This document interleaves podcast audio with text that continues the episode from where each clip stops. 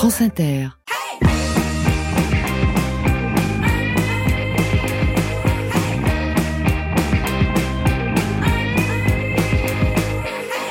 Bonjour Marine. Bonjour Marie, bonjour les auditeurs. Bonjour les auditrices. Une seule auditrice, un néologisme. J'espère que ça ne l'est pas vrai, que vous êtes très heureuse. Une semaine passée avec un enfant de 3 ans et demi, c'est découvrir des nouvelles expressions tous les jours.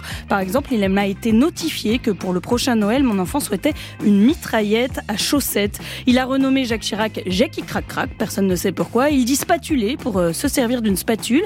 Il a aussi eu des problèmes gastriques, probablement à cause de Ghislain Fontana et il nous a dit dans mon ventre il y a plein de soleil et parfois un petit nuage blanc qui passe devant, un nuage qui sentait pas hyper bon si je puis me permettre. Bref, il a créé sa langue, ça va peut-être pas durer longtemps mais jusqu'ici le français, il y est encore très très libre et notre invité bien qu'adulte a su garder cette joie des mots de la langue qu'on fait sienne, de la langue qu'on fait sienne avec son histoire et puis avec la grande aussi. Ça lui réussit bien puisqu'avec son troisième roman Frère d'âme, il est le premier français à avoir reçu le très prestigieux Booker Prize. Ce soir, on reçoit donc donc l'écrivain David Diop qui publie Le Pays de rêve, un conte initiatique sur l'injustice du monde aux éditions Rajo. Et justement, ce livre, c'est un conte, alors on a tiré le fil du conte ce soir. Et c'est Arthur Binois, membre du collectif La Cour des Contes avec un N qui sera notre invité. Et vraiment, je suis ravie de ce jeu de mots. Car vous le savez, elle les aime, les J'adore les jeux de mots. Et puis aujourd'hui, Marine a testé un jeu interactif sur l'application du journal L'équipe et surtout, elle vous demande, à vous qui nous écoutez, comment gagnez-vous le respect des adolescents de votre entourage?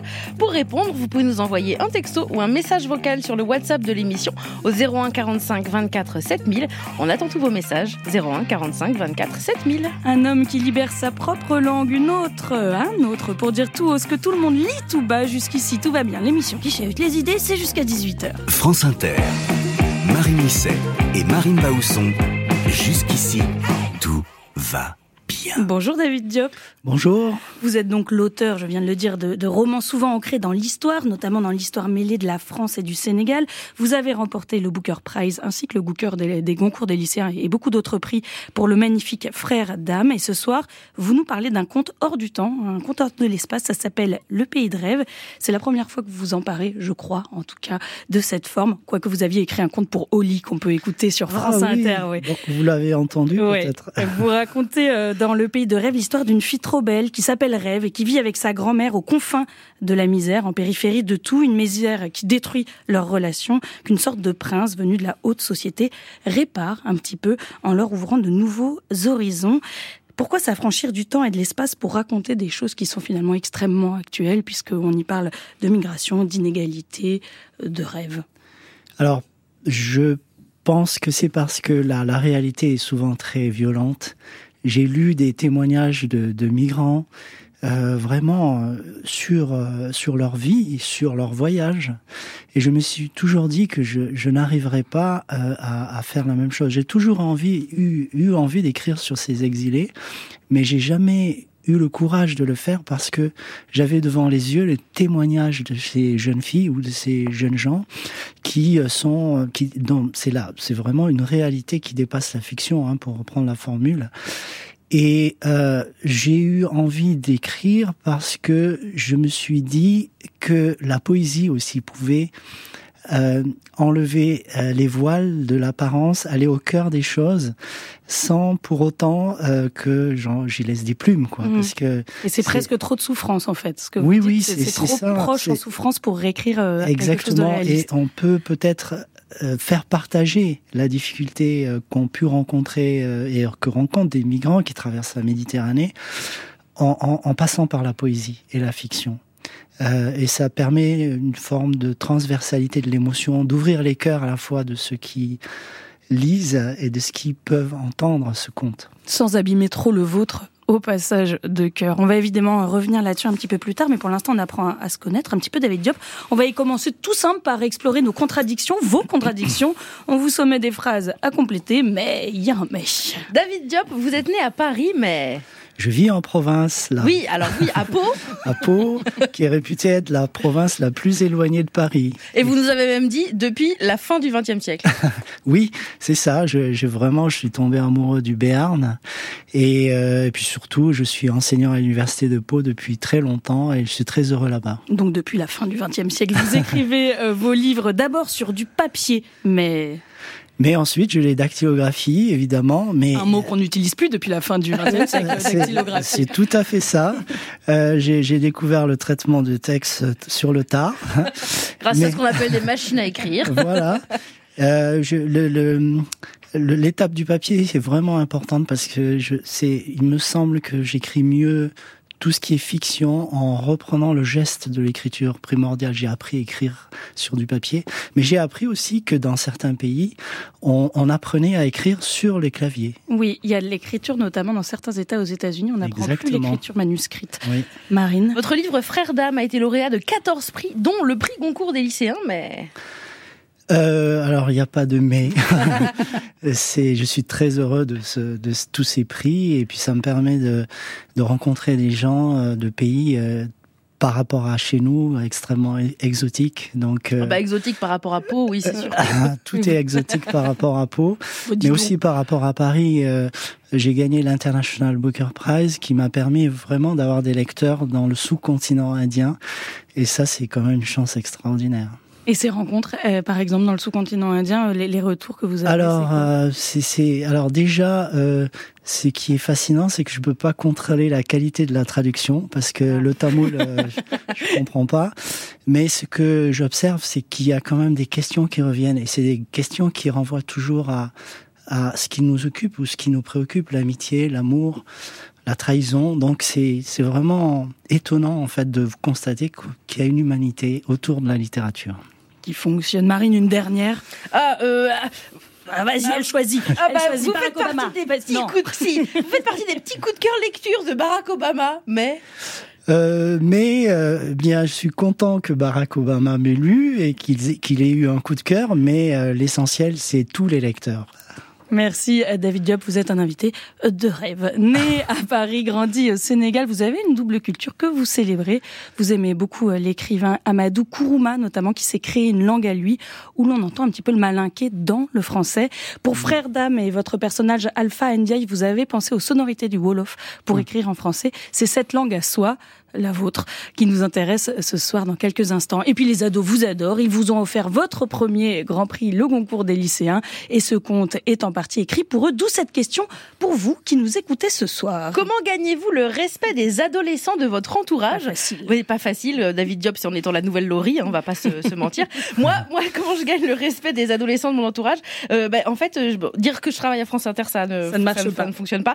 J'ai acheté le pas. tome 100 du manga One Piece en collector au fils d'une copine. Il pense tellement que c'est collector que je crois que dans ses yeux, il s'est dit je suis devenu millionnaire, je ne vais jamais l'ouvrir. Voilà, c'était vraiment trop mignon. Mais vous, comment gagnez-vous le respect des adolescents de votre, votre entourage? Écrivez-nous, laissez-nous un message vocal sur le WhatsApp de l'émission au 01 45 24 7000 ou sur l'Instagram jusqu'ici tout va bien underscore France Inter. Et en attendant de vous lire et de savoir comment vous faites vous pour ne pas déclencher haussement d'épaule, les yeux au ciel, on pense à votre livre Le pays de rêve, ce conte philosophique qui nous emmène ailleurs, comme ce titre de Jossman. On écoute ailleurs sur France Inter.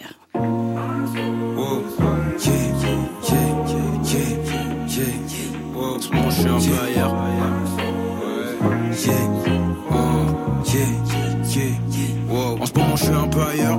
Maman veut savoir ce qui va pas. Beaucoup de questions et de débats. Mais bon, on a tous des hauts et des bas. En ce moment, je suis un peu ailleurs.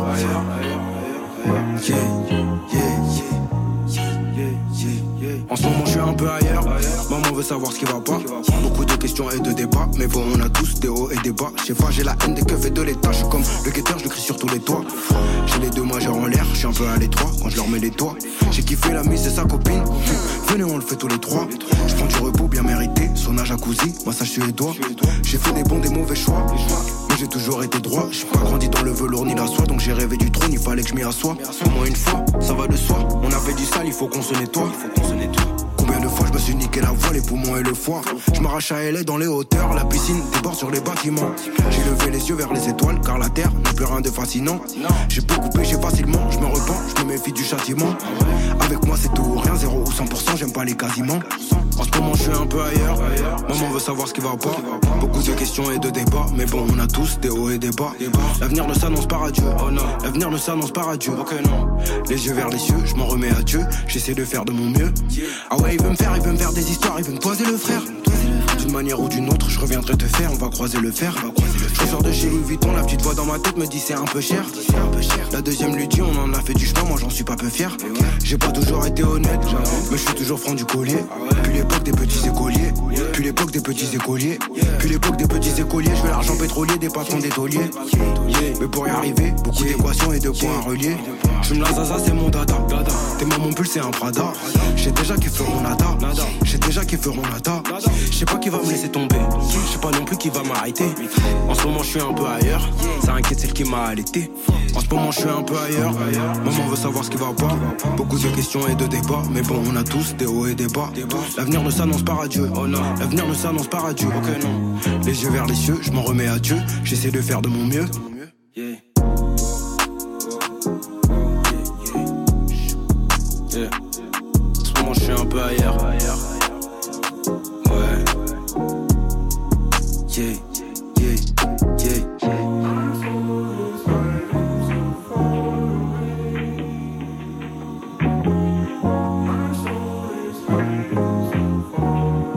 C'était Jossman, donc avec Ailleurs sur France Inter.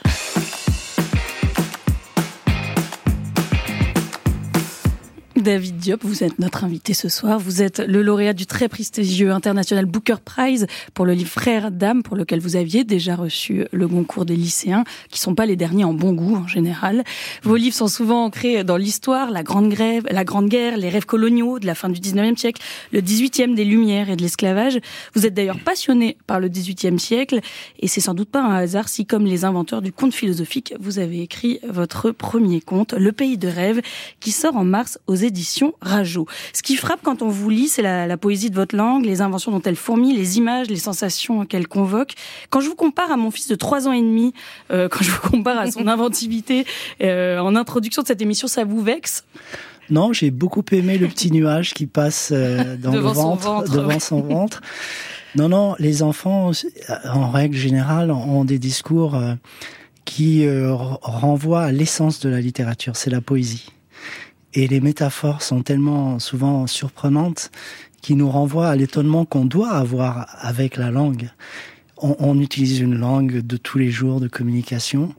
Et la poésie, eh bien, elle nous rappelle qu'en fait, on peut s'étonner. On peut s'étonner tout le temps de la langue. Et c'est une gymnastique, c'est une rigueur presque de devoir continuer à, à se s'étonner tout le temps? même dans les, les, les, discussions, les propos les plus euh, anodins, il peut y avoir de, des surprises que nous réserve la langue. Parfois, le simple le travail de l'écrivain, c'est d'organiser des ou d'orchestrer des surprises dans la langue. Et euh, on peut avoir toujours cet étonnement en entendant quelqu'un parler dans la rue, crier un mot. Euh, ça, c'est vraiment euh, permanent. Vous êtes né à Paris, vous avez grandi au Sénégal, ce double héritage, vous aimez qu'on l'entende aussi parfois dans la langue, dans votre écriture. On l'a dit tout à l'heure, vous êtes servi du rythme du Wolof pour écrire le monologue intérieur de Alpha Ndiaye, le tirailleur sénégalais de votre livre Frères d'âme. C'est un enrichissement du français que vous proposez, c'est un français augmenté par son histoire et par, par les langues qu'il oui. a un petit peu colonisé aussi. Oui, c'est-à-dire que le français, eh bien, finalement, opère une sorte de retour sur investissement. euh, c'est la meilleure façon de le dire. Oui, c'est-à-dire qu'il s'ouvre, le français, à des horizons culturels qui vont de l'Asie à l'Afrique. Et c'est ça qui est, qui est magnifique, c'est-à-dire que la littérature permet aux Français de s'enrichir d'images qui viennent d'autres continents. D'autres horizons culturels. Et d'autres horizons culturels. Et le français est capable d'accueillir tous ces horizons culturels. Pour Frères d'âme, je me suis inspiré d'Amadou Kourouma qui travaille le rythme en fait du français pour donner l'impression au lecteur que eh bien son personnage pense dans une autre langue ou parle dans une autre langue, mais c'est du français. Et donc euh, c'est cette résonance et ces échanges entre les langues qui sont intéressants. Euh, le 11 janvier, euh, Libération parlait de l'africation du langage par les jeunes. Marine, un exemple de l'africation Bien sûr, évidemment. Tu as lu le livre de David Job ou pas Oui, je l'ai lu. Tu l'as acheté à un bout de chic Voilà. Alors, c'est de l'africation. Aucun rapport avec euh, avec l'Afrique, mais Éric Zemmour a fait sciemment ou pas, on ne le saura pas, le rapprochement et a parlé de grand remplacement en agitant donc la menace d'une langue française qui serait envahie par d'autres cultures. Est-ce qu'elle doit se méfier de vous, par exemple, euh, David Diop, euh, langue française? Non, je ne crois pas. Et je pense que les langues, euh, en fait, sont des organismes vivants. C'est pas moi qui le dis. Il y a Alain Ray qui, qui faisait des chroniques magnifiques sur France Inter qui le disait. La langue, en fait, elle, elle doit vivre. Et ces affrications, bien, écoutez, c'est nouveau, c'est beau, c'est tout nouveau, c'est tout beau. Mais il faut pas prendre euh, chaque évolution pour, une agression contre la France et les Français. Non, la France et les Français euh, n'ont en principe peur de, de pas grand-chose. C'est vrai. Euh, moi, je sais pas si la langue française se méfie de vous. Moi, je me, je me méfie euh, de vous un peu, en vrai. je, je vais être honnête avec vous, parce qu'en fait, vous êtes prof, vous écrivez quand vous pouvez, c'est ce que vous racontez. Mais euh, est-ce que vous y consacrez vraiment le temps que vous y devriez? Est-ce que, que vous, en fait, finalement, vous publiez pas un peu des, des brouillons? Oh écoutez, euh, non. C'est-à-dire que je. Non, ça me rassure, merci. Mon, mon éditeur peut-être pense que je mets trop, dans, trop de temps entre mes livres. Peut-être, il faudra lui poser la question. Mais non, j'écris et je travaille mes, textes avec grand soin. Simplement, je prends le temps de le faire. Et c'est vrai que je travaille dans les interstices, c'est-à-dire euh, quand euh, j'ai des vacances, et Dieu sait que les profs n'ont pas beaucoup de vacances, euh, en tout cas quand il y a des copies à corriger. Et euh, donc là, vraiment, c'est un un travail qui me tient à cœur et, que je je mm, mène sur de longs mois, voire de longues années. C'est une contrainte qui vous enrichit finalement.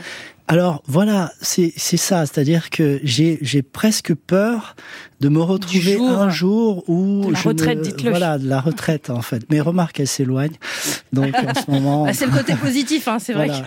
Euh, ce qui, ce qui m'intéresse, c'est d'avoir une, une, en effet une contrainte, comme vous l'avez dit, et c'est peut-être cette contrainte-là qui, m- qui est mon, mon carburant. Eh ben, il y en a plein des contraintes quand on écrit euh, un conte, ce que vous avez fait avec euh, le pays de rêve, où où vous obéissez aux, aux différentes lois du conte. Oui. Vous écrivez là dans une collection pour, pour les adolescents. Vous en, Ouais. vous en avez marre des adultes, David Diop, ils prennent la langue trop au sérieux? Euh, non, pas du tout. Euh, en fait, euh, j'ai du mal d'ailleurs à faire une distinction. Mm. Euh, tout le monde peut entendre un conte. Euh, quel que soit l'âge qu'on a, je crois qu'on a envie qu'on nous raconte des histoires. Mais pas au sens où on nous dit n'importe quoi, mais où on nous parle vraiment de questions qui nous préoccupent. Et ça, c'est partagé avec euh, les ado- nous, les adultes, nous le partageons avec les adolescents.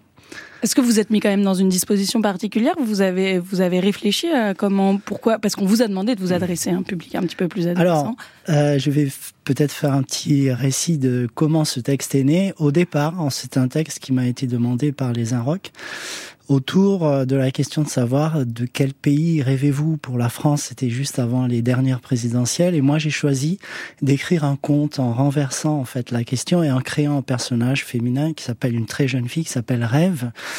Et, et du coup, euh, les éditions qui me publient, les éditions Rajo, euh, mais quelques mois après, euh, m'ont dit euh, nous souhaiterions publier chez nous ce, ce texte pour des, des adolescents à partir de 12, 13 ans et puis au-delà.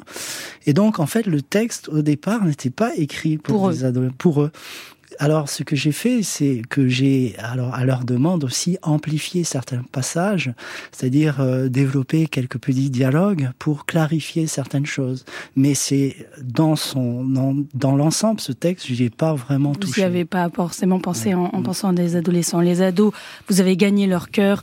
Vous avez notamment reçu le concours des lycéens qui vous ont décerné pour Frères d'âme. On veut savoir comment nos auditeurs font, eux, pour gagner en crédibilité face aux ados.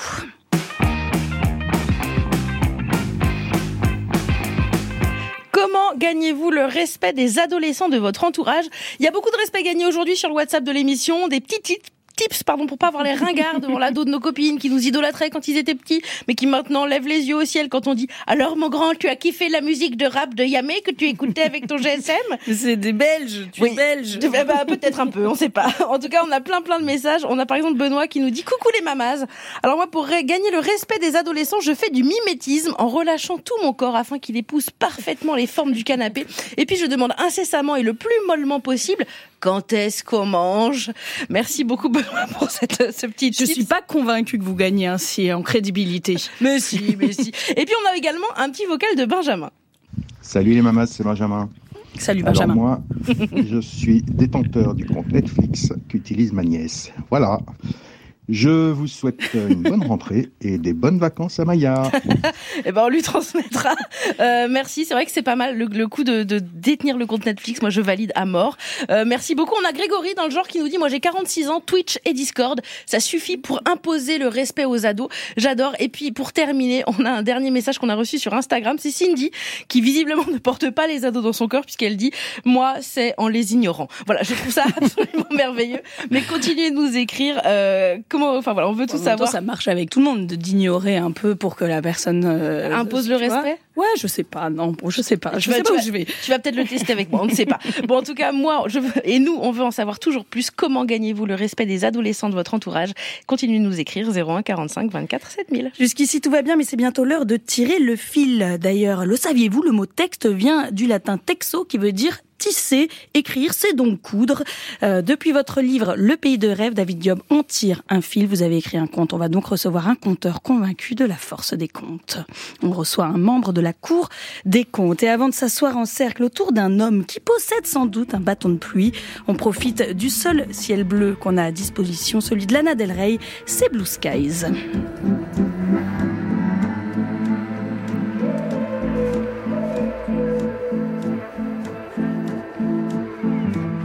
Sky smiling at me.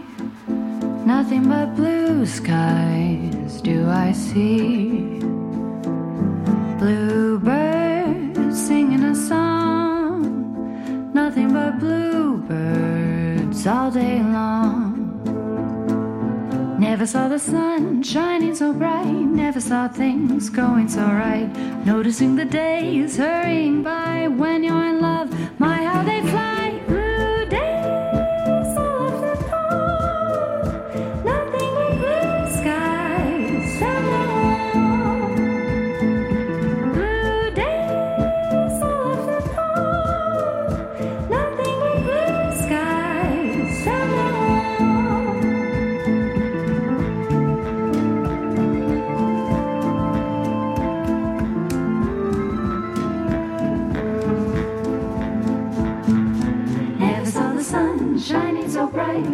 Saw things going so right.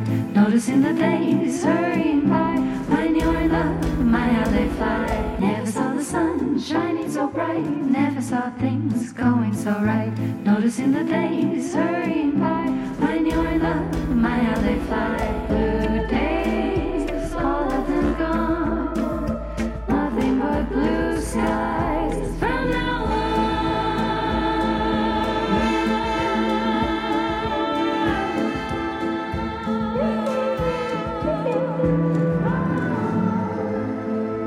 C'était Lana Del Rey avec cette reprise d'un grand standard du jazz Blue Skies. Jusqu'ici, tout va bien. Marie Misset et Marine Bausson sur France Inter avec l'écrivain David Diop ce soir. David Diop, avec Le Pays des Rêves, vous écrivez donc votre premier conte dans une collection des éditions Rajo. Mais il y avait déjà des contes dans vos précédents livres. On en voit dans Frères d'âme, lauréat du Booker Prize, dans La Porte du Voyage sans retour, vous en racontez aussi. On a tiré ce fil du conte, mais on voudrait savoir un petit peu avant euh, si vous y croyez sérieusement à cette phrase qu'on trouve dans Frères d'âme qui dit que les contes, ça peut sauver des vies. Oui, oui. Euh, oui, oui. Euh, un conte, euh, c'est vital. C'est-à-dire que, en, alors je suis à côté d'un spécialiste, mais le conte, en fait, raconte des choses essentielles. Euh, vraiment, si l'éternel humain ou l'universel existe, moi je le vois dans le conte, dans ces parcours initiatiques de personnages qui surmontent des difficultés incroyables, mais c'est des difficultés que nous partageons tous. Les contes parlent de l'amour, de la mort, euh, de la cruauté, et puis d'ailleurs c'est très formateur pour les enfants. Euh, oui, on dit qu'il faut raconter des contes aux enfants. Voilà, et même s'il y a des grands méchants loups, c'est très important de leur raconter. Et alors après, j'adapte des contes que moi j'ai entendus dans l'enfance, qui m'ont été racontés par mon oncle, par exemple, et je les transforme, je les adapte et je les intègre dans le tissu du texte, comme vous l'avez dit tout à l'heure, pour euh, finalement qu'il y ait une cohérence entre ce conte et ce que je mets en place pour l'intégrer. Un conte, ça s'adapte, mais on va en parler un petit peu longtemps. On a tiré ce fil, donc David Diop, et on a trouvé quelqu'un dont la passion devrait vous parler, un homme mystère, introduit par Aldebert et Charles Berling, qui ont vraiment besoin de dormir.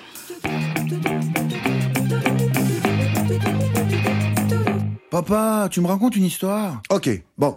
Alors, un conte de fées. Oh non, pas un conte de fées, ça va être l'horreur. Les contes de fées, ça craint. Rivière de larmes, hémoglobine. Et par exemple, à la fin, tout le monde meurt. Euh, dis donc, mon chou, là, c'est c'est une obsession chez toi. Non? Non, mais Tu m'inquiètes. ce serait efficace, quoi, tu vois. Va dormir. Bon, ok. Ok, bonjour Arthur Binois. Bonjour. Vous êtes programmateur culturel au musée du Louvre la journée et la nuit. Vous êtes conteur ou fabuliste. Vous avez créé avec un ami d'enfance la compagnie La Cour des Contes, qui est un excellent jeu de mots. C'était il y a plus de dix très ans. fan. Merci beaucoup. Vous aviez la vingtaine à l'époque et vous vous êtes promis de faire redécouvrir l'art du conte à votre génération. Qu'est-ce qui vous a pris à 20 ans de vous dire qu'il fallait sauver les contes Les koalas, c'était pas dispo. Ceci, il y a des très belles histoires de koalas. Mais évidemment. Évidemment. Euh, je ne sais pas s'il fallait sauver le conte, mais, euh, mais effectivement, à l'origine, c'est euh, bah, c'est surtout une histoire d'une bande de copains, effectivement, d'amis d'enfance qui adoraient raconter des histoires. Et euh, une fois qu'on a, qu'on a eu saoulé tous nos potes, on s'est mis à en raconter un peu dans la rue, dans les théâtres, dans les musées. Et puis c'est comme ça que petit à petit est né ce projet un peu fou d'une compagnie qui raconte des histoires et qui s'est donné une mission à la fois très belle et très simple dans la vie, c'est de faire écouter, de faire aimer. Et peut-être un jour, qui sait, vous aussi, vous faire raconter des histoires. Euh, C'est pas un voyage initiatique au Chili du tout qui a créé cette euh, vocation? Aussi, aussi pour moi. Tout à fait. Vous nous conteriez un petit quelque chose pour qu'on se lance dedans, pour qu'on rentre dans On l'ambiance voit vraiment ce que c'est. Avec grand plaisir. Et je vous propose une histoire comme on attend tous un peu l'arrivée du printemps. Une histoire de guêpe. C'est Une parti. petite guêpe euh, standard, classique, mais une guêpe pas comme les autres parce qu'elle a un secret. Cette guêpe, au fond d'elle, elle le sait, elle a un cœur de papillon. Donc elle veut devenir un papillon. Et aujourd'hui, c'est le plus beau jour de sa vie parce qu'elle est convoquée au cercle des papillons multicolores. Alors elle se présente devant eux, c'est très intimidant, et puis en face d'elle, il y a les vieux papillons avec les antennes blanches comme ça qui lui disent euh, Un papillon est un papillon, une guêpe reste une guêpe. Mais pour toi, nous sommes prêts à faire une exception. Te sens-tu de taille à passer l'épreuve? Alors elle répond Oui Bien. Alors demain, tu iras à la ville et tu nous en rapporteras toutes les lumières. Ramener les lumières de la ville. Pas simple. La petite guêpe réfléchit, elle attend la nuit. Quand la nuit est bien noire, elle s'envole, elle arrive à la ville. Et la première lueur qu'elle aperçoit, c'est celle d'un lampadaire, orangée, vacillante. Alors elle s'en approche, elle l'observe bien sous toutes ses coutures, une fois, deux fois, et hop, elle la mémorise. Et elle passe à la lumière suivante. La vitrine d'un grand magasin, blanche, étincelante, et là elle l'observe bien, elle la mémorise. Hop. Et comme ça, de lumière en lumière, sans en oublier aucune. Le lendemain matin, elle revient parmi les papillons. Alors, tu nous rapportes toutes les lumières de la ville? Oui. Et elle leur raconte. Elle leur raconte la première lumière, orangée vacillante, lampadaire, la deuxième, la vitrine du grand magasin, blanche, étincelante. Et comme ça, de lumière en lumière, sans en oublier aucune. Alors ça y est, je suis un vrai papillon, n'est-ce pas? Non. Non, répondent les vieux papillons à antenne blanche. Car nous, vois-tu, les vrais papillons? Nous avons en fond de nous une folie. La lumière, elle nous attire, elle nous fascine, puis elle nous consume. Si tu avais été un vrai papillon, tu ne serais jamais revenu. Un papillon est un papillon, une guêpe reste une guêpe. Alors on pourrait s'arrêter là, mais ce serait un peu déprimant. Donc je vous propose en exclusivité un petit épilogue. Le- C'est une exclusivité. C'est une exclusivité France Inter. Un épilogue dans lequel la guêpe se tourne vers les papillons, surtout les vieux. Elle leur dit, elle leur fait un grand doigt d'honneur. Elle leur dit, c'est exactement Avec l'inverse. son dard. Bien sûr, un dard d'honneur. Elle leur dit la lumière, la beauté, l'imagination, l'art. C'est pas fait pour nous brûler les ailes, mais au contraire, pour les faire grandir. Et c'est pour ça qu'on se raconte des histoires, n'est-ce pas? Bravo. Merci. Bravo. C'est magnifique. C'était trop bien, j'ai c'est trop bien.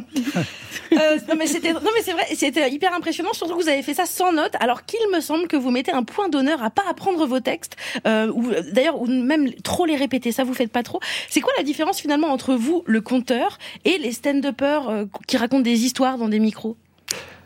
Euh, bah, je pense que c'est parce qu'ils sont cool en fait. Et nous, on nous a pas encore donné des clés, enfin pas encore donné des clés du Stade de France. Franchement ça ça devrait tarder. Merci. Avec votre collectif La Cour des comptes, vous voulez sortir les comptes du placard de l'enfance. On, on manque d'imagination pour vous aujourd'hui C'est un placard qu'on a refermé trop vite. Bah, c'est vrai que, bah, je dirais paradoxalement, on est dans un monde qui est euh, rempli d'histoires. On en a partout, Oui. presque saturé. Euh, On en a dans la pub, dans le marketing, On sur Netflix. consomme, On en ouais. consomme beaucoup. Il faut, il faut, dans le storytelling, raconter des histoires. Et peut-être que, oui, effectivement, peut-être qu'on manque d'imagination. Et d'ailleurs, c'est peut-être ce qui rapproche, dans le fond, euh, l'art de raconter des histoires euh, à, la- à voix haute, comme je le fais, ou de les écrire. Parce que, euh, bah, nous, on va pas plaquer un imaginaire tout fait sur euh, dans l'esprit des gens. On va leur, on va les accompagner. Chacun va se faire ses images. En fait, on peut jamais tout décrire dans un livre ni dans une histoire. Et donc, chacun va imaginer cette guêpe, par exemple. Euh, Chacun aura la sienne. Et ça qui est beau. On est acteur en tant que public. Et justement, qu'est-ce que l'oralité, ça change à la transmission? Il faut qu'une histoire, elle soit partagée, repartagée, qu'elle soit déformée aussi par, euh, par d'autres pour devenir un conte? Absolument. C'est la force de la, la transmission orale. C'est aussi qui nous rapproche de conteurs qui ont vécu peut-être des milliers d'années avant nous. On raconte les mêmes histoires, chacun à sa version. Et vous dites, ben, on n'a pas de texte, mais par contre, on se raconte nous, entre nous, les histoires tout le temps dans la compagnie pour les améliorer, pour les rôder, pour faire la bouche aussi. à- à pour faire la bouche. Tout à fait. C'est une expression. On se fait la bouche. On quoi. va dire ça. Tu te fais la bouche. Et vous, David Diop, qui venez d'écrire un conte, vous voudriez qu'il soit lu par d'autres bouches, qu'il soit transformé, qu'on la voit euh, Ah oui, euh, avoir oui. d'autres histoires, cette Le- rêve? Le conte euh, a, a vraiment un lien fort avec l'oralité.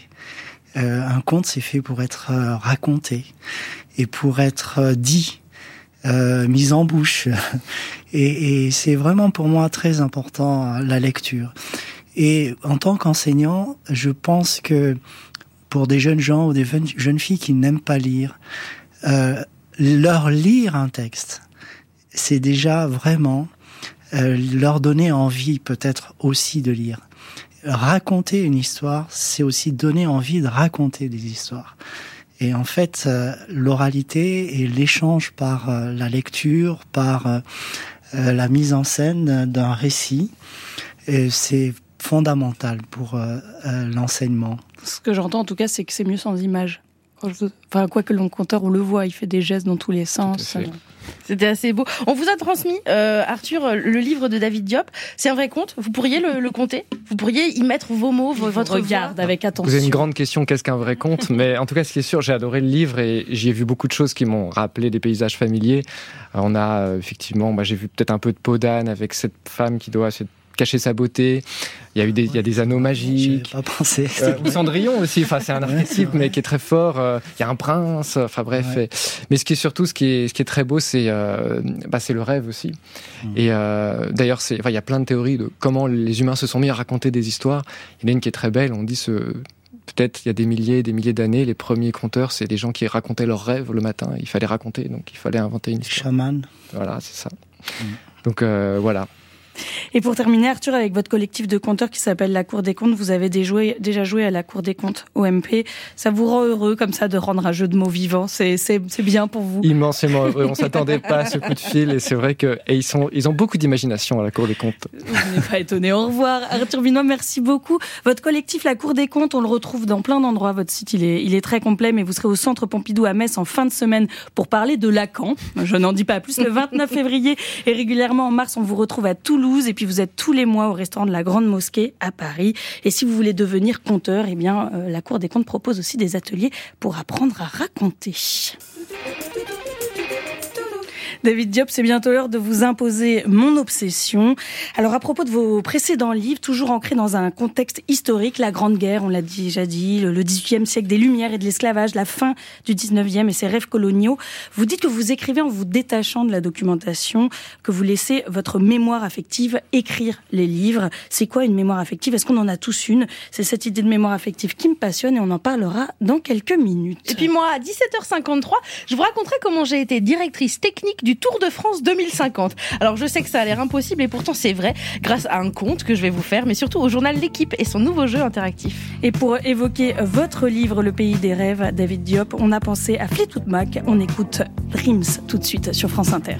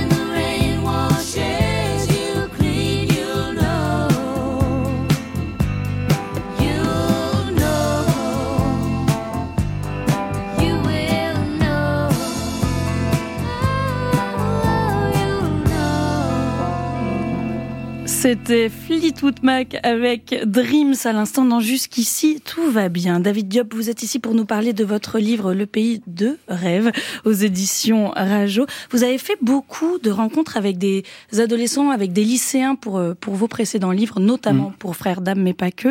Mhm. Qu'est-ce qui euh, vous passionne le plus dans ces échanges avec eux? Euh, moi, j'ai été souvent impressionné par des lectures très originales. C'est-à-dire que euh, peut-être qu'il n'y a pas le poids d'une formation académique euh, qui va arriver, et qui va peut-être aussi affiner certaines lectures. Et parfois, j'ai été vraiment impressionné, par exemple, pour Frères d'âme, qui raconte l'histoire de deux personnages, on ne sait pas qui parle. Eh bien, je n'avais pas pensé que un des deux personnages qui est réputé mort aurait pu penser l'histoire. Mm. Et c'est, je me souviens, une lycéenne, alors je sais plus dans quelle ville, qui m'avait posé cette question et ça m'avait soufflé parce que je me suis dit, mais mince, j'y avais pas pensé. Et c'était une lecture possible. Et voilà comment on gagne le respect des adolescents. C'est la question qu'on vous pose euh, ce soir. Oui, absolument. On vous a posé cette question nécessaire. Comment gagnez-vous le respect des adolescents de votre entourage? Parce que visiblement, le simple fait qu'on respire les irrite. Donc c'est pas mal. Voilà, si vous nous dites comment vous vous faites pour les impressionner. Et on a plein de messages. Mais puis il y a Dodo le Bourguignon qui nous dit Salut les artistes. Ici Dodo le Bourguignon, un boomer. C'est aux ados de gagner mon respect, sans blague. C'est vrai que Dodo, comme c'est quand c'est vu comme ça, c'est pas mal aussi. Et puis on a un vocal de Myriam. Bonjour, ici Myriam. Alors, euh, comment je fais moi avec les ados? Ben, C'est très simple. Je reste surtout bien dans mon rôle d'adulte. Je ne cherche pas à faire semblant d'entrer dans leur communauté en utilisant par exemple leurs expressions, ou si je le fais, c'est avec un petit sourire, en leur, euh, en m'excusant presque de de ne pas savoir ce que cela signifie, afin de leur laisser vraiment la la capacité à avoir cette sensation de nous dominer, nous euh, les faibles adultes. Mais je leur laisse volontiers s'opprimer privilège, ça leur fait tellement plaisir, ils sont tellement mignons que franchement, euh, respectons-les. Là, avec Dodo, c'est vraiment deux, deux ambiances deux différentes ambiances. Ah avec Myriam. Donc merci pour tous vos messages. Dans le genre, on a Mélodie qui dit je travaille dans un lycée internat en même temps euh, et dans le, enfin et en même temps pardon dans le milieu de la musique surtout électronique et je crois souvent des élèves dans les soirées techno et quand je Ouais, voyais ça- leurs posters sur dans leur chambre d'internat, je disais ah cet artiste, ce DJ, je le connais hyper bien et j'ai eu le droit à leur respect éternel. Bravo, merci pour tous vos messages et merci pour tous ces petits tips afin de gagner le respect des adolescents. David Diop, c'est l'heure de vous imposer mon obsession.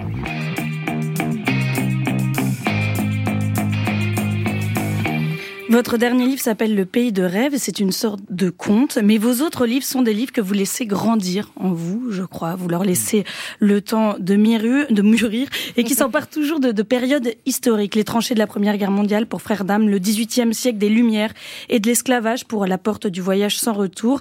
Quand vous écrivez ces romans, vous vous documentez énormément, puis vous laissez décanter et vous utilisez pour écrire votre mémoire affective. Ça veut dire quoi? Ça veut dire que dans la documentation que j'épluche, euh, il y a des choses qui me frappent et que je note pas nécessairement. Alors, euh, en, en- en tant qu'universitaire euh, ou prof, plus généralement, euh, lire un livre sans prendre de notes, c'est un crime. Quoi. Déjà, Et- vous êtes hyper transgressif à ce Voilà, alors c'est vraiment une respiration. Et surtout, euh, je me suis rendu compte que ce qui me revenait en mémoire quand j'écrivais de toute la documentation que je pouvais avoir lue, eh bien, ça avait été des choses que je n'avais pas notées à l'écrit, mais qui re- me revenaient au moment de l'écriture. Des sensations, des Voilà, c'est impressions, c'est pas c'est pas seulement des images, ça s'accompagne de sensations. Euh, bon, par exemple, pour Frères d'âme, j'avais lu dans un livre très savant une thèse d'un un historien qui s'appelle Marc Michel sur euh, les tirailleurs sénégalais que dans leur uniforme il y avait un coupe-coupe. Mais je l'avais pas noté, mais ça m'avait frappé. Et quand j'ai commencé à écrire, ce coupe-coupe est revenu et puis Il est devenu en- assez central, ouais. voilà, il joue un rôle très important et je voyais euh, le, mon personnage avec cette arme-là en action. Pourquoi ça change quelque chose de pas avoir les yeux rivés sur sa documentation? Qu'est-ce que ça libère? Alors, j'ai appris à écrire sans ma documentation. J'ai écrit un premier roman que j'appelle un roman laboratoire. Personne n'en parle. Je connais toutes les personnes qui l'ont lu, le, le Vous prénom. connaissez les 12 personnes. Voilà. Mais c'est un roman qui a été important pour moi parce que j'ai appris ma manière. Euh, j'ai besoin de créer une atmosphère et un cadre et de l'oublier. Et justement pour laisser la place à cette mémoire affective qui euh, a réinvesti ensuite euh, mon esprit au moment où j'écris. Par exemple, vous vous mettez dans la peau euh, d'un botaniste euh, du XVIIIe siècle qui vient répertorier des espèces au Sénégal et qui voit ses idéaux des Lumières mises à l'épreuve par la réalité de l'esclavage. Comment on acquiert une mémoire affective d'un siècle qu'on n'a pas vécu? Alors là, c'est mon siècle de travail, c'est-à-dire que je suis, euh, on a bardé de Ah oui, voilà. Et surtout, euh, je suis tombé sur un, un récit de voyage écrit par ce botaniste-là au Sénégal en 1757. Et ce qui m'a fasciné dans ce récit de voyage, c'est que j'ai vu un Sénégal ancien qui ne reviendra plus. Et en même temps, je l'ai surimprimé avec un Sénégal que je connais parce que il a décrit des endroits où je, où je suis allé. Il parle euh, de personnes, d'arbres, de flore que, je, que je connaissez. vois. Et donc là, euh, ça n'a pas été trop difficile. C'est-à-dire que là, la mémoire, elle est vraiment affective.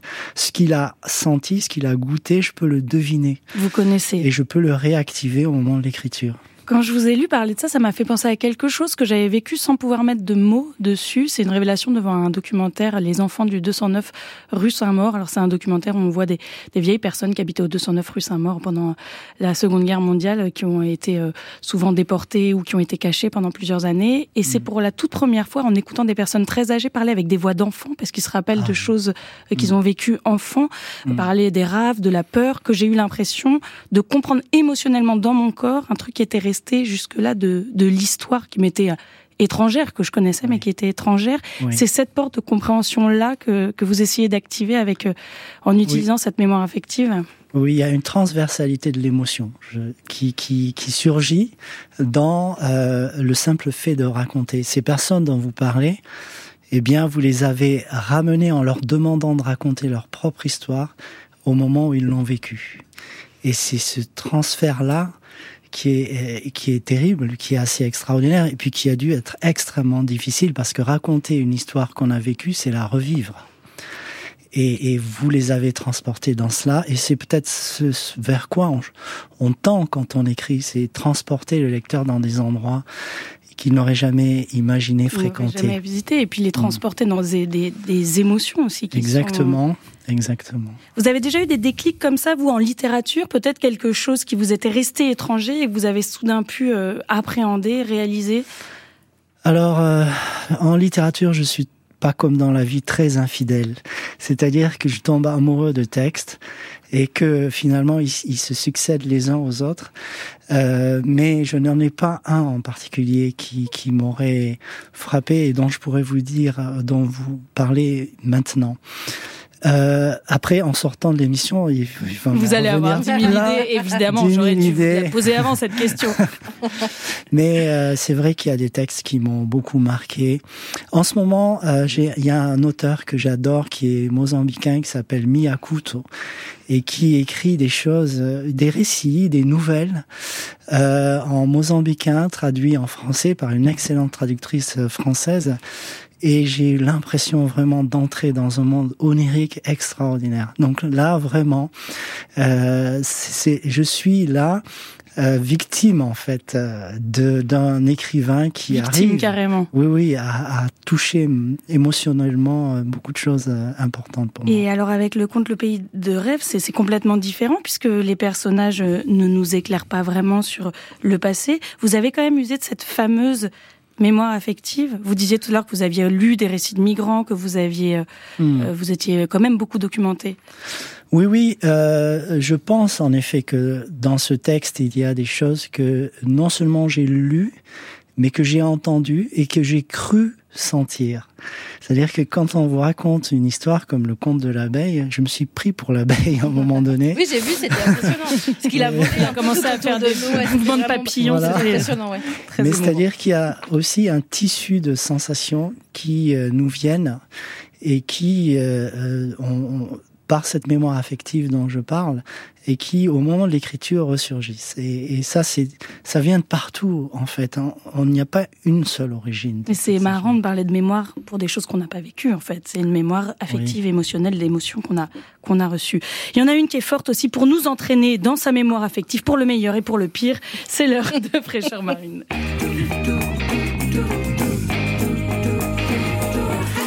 Cette semaine, j'ai testé plusieurs choses. Alors déjà, j'ai expérimenté partir en vacances une semaine. Voilà, ouais, c'était pas mal. Si vous posez la question, oui, c'était trop bien. Et non, je ne suis pas partie dans le sens partie dans un endroit où on a chaud aux fesses, genre les Maldives avec un tour opérateur ou le salon de l'agriculture avec un déguisement d'Emmanuel Macron. Non, je suis partie quatre jours chez mes parents et quatre jours chez ma belle-mère. Voilà, peut-on vraiment appeler ça des vacances?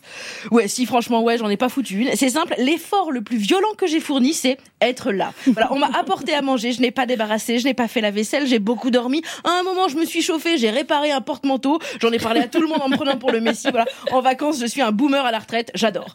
Bon, mais du coup, j'ai un peu suivi l'actu. Faut savoir que moi, normalement, pour m'informer, ce que je fais, c'est que je passe une tête à 15 heures dans le bureau de Fabienne Synthèse, qui est la chef de l'actualité le soir. Euh, et je vous cache pas que voilà, passer cette petite tête à 15 heures, ça donne une, une idée très très précise de si le monde va bien ou pas. Je veux dire, si tu lui dis salut Fabienne et qu'elle lève pas la tête en disant oui oui salut, bon, bah, c'est qu'il s'est passé un truc à 14 heures et qu'elle doit changer toute son émission pour gérer des gros dossiers.